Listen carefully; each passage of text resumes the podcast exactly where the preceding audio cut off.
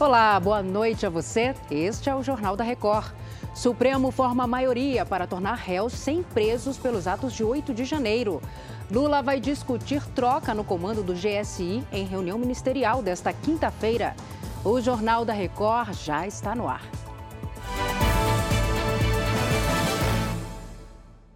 Oferecimento Web Bradesco. Organize sua vida financeira com um único botão.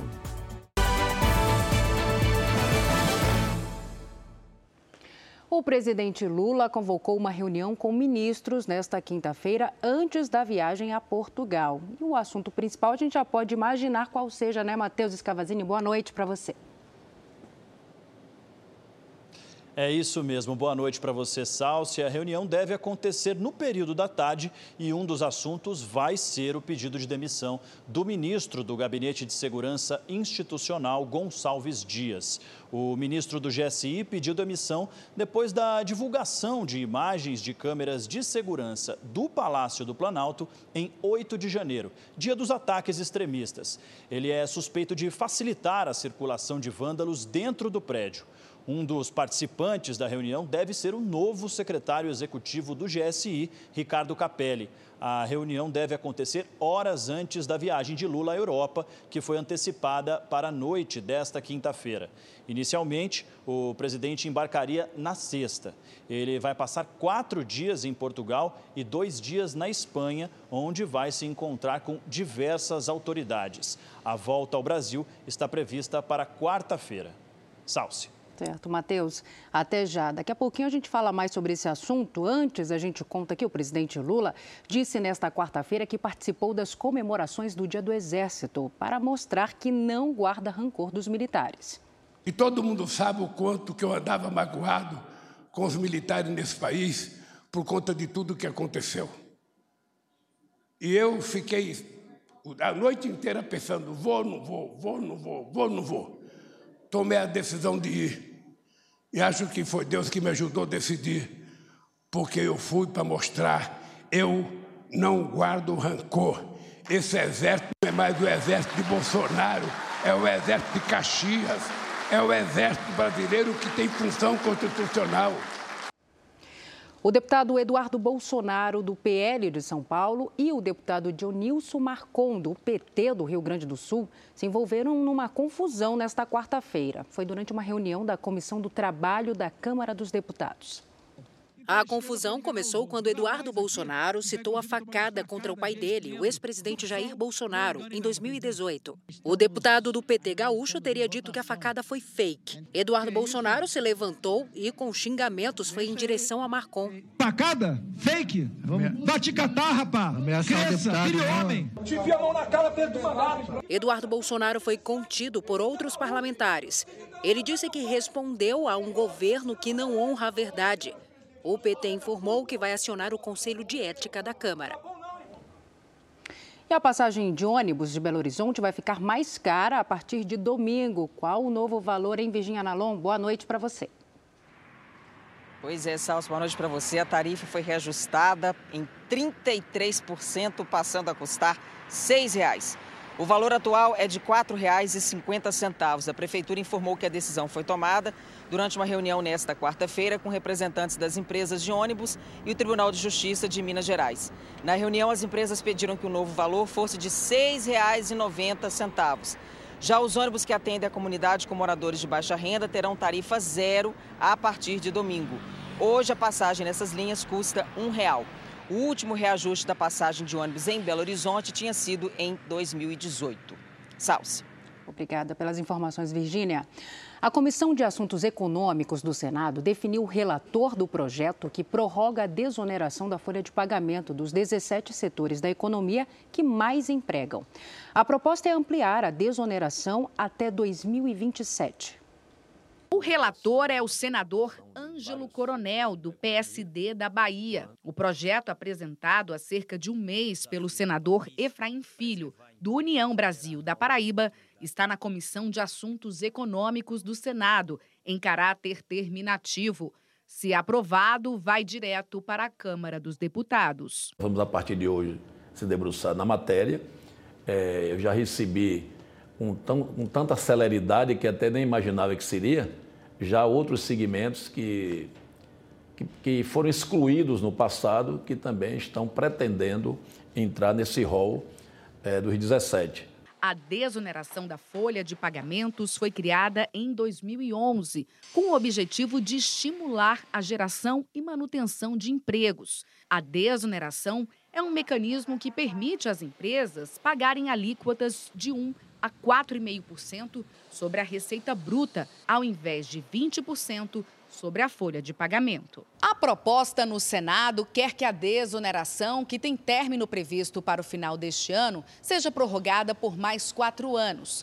Em outra frente, parlamentares se articulam para garantir que a desoneração permanente seja incorporada à proposta de reforma tributária. No executivo, a ministra do Planejamento, Simone Tebet, garantiu que o mecanismo será mantido até que seja feita uma reforma para definir regras permanentes. Para o presidente da Comissão de Assuntos Econômicos do Senado, senador Vanderlan Cardoso, a urgência da votação é para dar segurança jurídica aos setores que empregam mais de 8 milhões de trabalhadores. Um momento muito importante. O prazo de vigência do que está aí da desoneração termina agora, final do ano. E a importância de começar aqui no Senado Federal, nós vamos dar celeridade aqui a, a esse projeto. O governo federal anunciou a liberação de quase 2 bilhões e meio de reais para universidades e institutos federais. Matheus Escavazini está de volta com a gente. Matheus, como vai ser usado esse dinheiro? Salsi, o valor vai ser usado em investimentos e para cobrir despesas. O anúncio foi feito nessa quarta-feira pelo presidente Lula. Desse total, 1 bilhão e 300 milhões serão destinados às universidades. 388 milhões para os institutos federais e 730 milhões para o Ministério da Educação, para que sejam aplicados em projetos que estavam sem previsão orçamentária. A recomposição do orçamento foi uma das promessas de Lula durante a transição. Salce. Matheus, eu sigo aqui com você porque o Supremo Tribunal Federal acaba de formar maioria para tornar réus os primeiros 100 denunciados pela Procuradoria-Geral da República pelos atos de 8 de janeiro, né? Isso mesmo, Salsi. O voto do relator Alexandre de Moraes foi seguido pelos ministros Dias Toffoli, Edson Fachin, Carmen Lúcia, Gilmar Mendes e Luiz Roberto Barroso quatro ministros ainda precisam votar no sistema eletrônico do Supremo Tribunal Federal até a próxima segunda-feira. Para Alexandre de Moraes, a conduta dos envolvidos é grave e inconstitucional pela tentativa de destruição da democracia, pela violência e quebra dos princípios republicanos.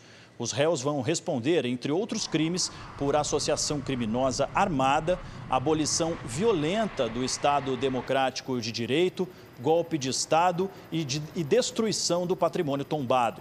Também nessa quarta, o ministro Alexandre de Moraes autorizou a Polícia Federal a coletar material genético dos presos ou indiciados para a responsabilização individual dos envolvidos. Salce. Obrigada, Matheus. Boa noite para você. E o deputado Marcelo Crivella, do Republicanos do Rio de Janeiro, protocolou nesta quarta-feira um projeto de lei que concede anistia aos presos pelos atos de 8 de janeiro em Brasília. O texto exclui pessoas envolvidas em casos de terrorismo, lesão corporal, dano ao patrimônio público, dano a bens de valor artístico, incêndio e explosão. Esse projeto trata de anistia mas não tem condescendência com aqueles que invadiram prédios públicos, destruíram obras de arte ou causaram dano às pessoas. Ele apenas alcança aquelas pessoas que fizeram manifestações pacíficas nas ruas e que hoje estão presas. Acho que é uma resposta efetiva, eficiente, para a grande discussão que está hoje aqui na Câmara a respeito da CPI. A CPI pode discutir quem são os financiadores, aliás, nós também isentamos os financiadores e as autoridades que não tomaram as providências devidas, mas acredito que para aquelas centenas de pessoas que estão presas é muito mais importante e elas fizeram manifestações pacíficas serem alcançadas pela anistia do que os longos debates que virão com a CPI. E aqui em São Paulo, o governo anunciou que regularizou a fila de pacientes oncológicos que esperavam por uma consulta. A Caterina Chute traz as informações agora. Oi, Caterina, boa noite. Oi, Salce. Boa noite para você e também para todos que nos acompanham. Olha, de acordo com o governo, mais de 20 mil pacientes foram atendidos aí no esquema de multirão nos 100 primeiros dias de gestão do Estado. E olha, mais de 1.500 pessoas esperavam até oito meses na fila por uma consulta. A gente lembra que em São Paulo existe uma lei aí que dá o direito ao paciente oncológico de iniciar o tratamento pelo SUS em no máximo 60 dias após o diagnóstico da doença. Somente aqui no Hospital das Clínicas Salsi foram criadas três salas cirúrgicas e 45 novos leitos de internação, sendo 15 deles de UTI. Eu volto com você. Obrigada pelos detalhes, Caterina.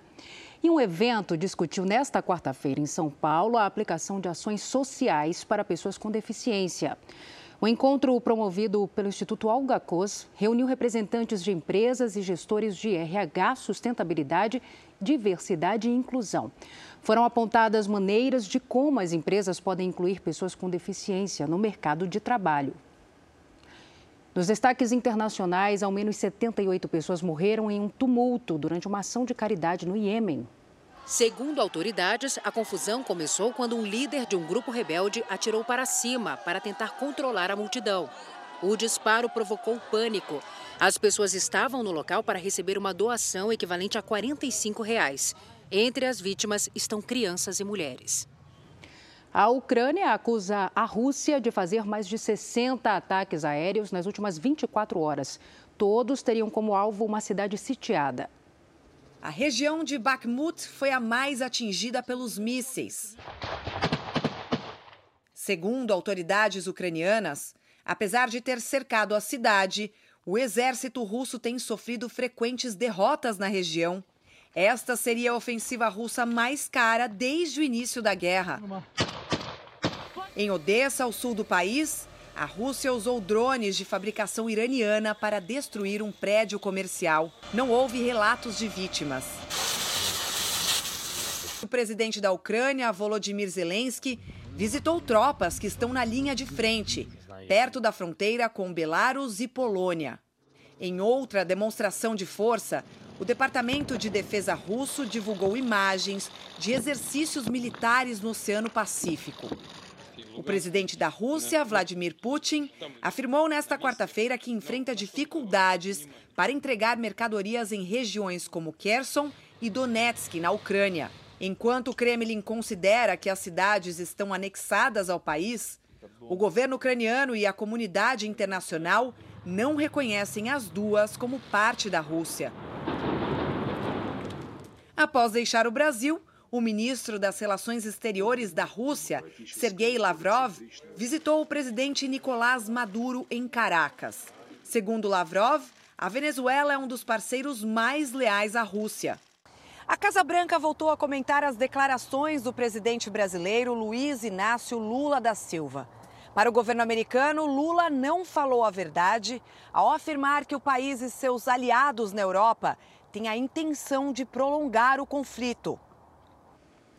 Agora o futebol. Foram definidas as semifinais da Liga dos Campeões da Europa. Manchester City e Inter de Milão garantiram vaga nesta quarta-feira. Vamos aos gols.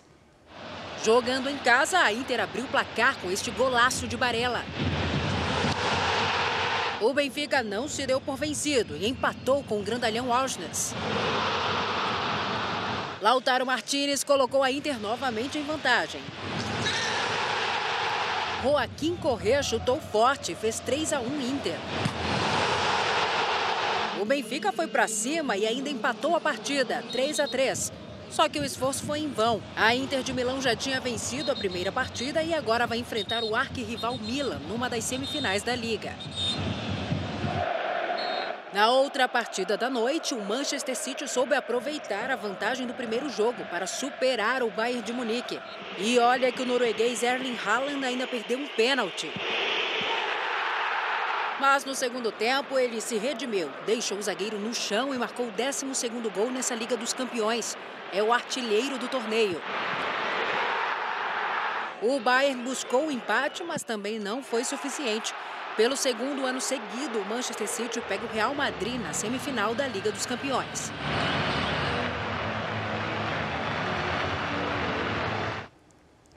E este foi o Jornal da Record. Outras informações na primeira edição do JR 24 horas, às 7 da manhã. Você fica agora com o Fala que eu te escuto. Uma boa noite para você. Cuide-se. Tchau.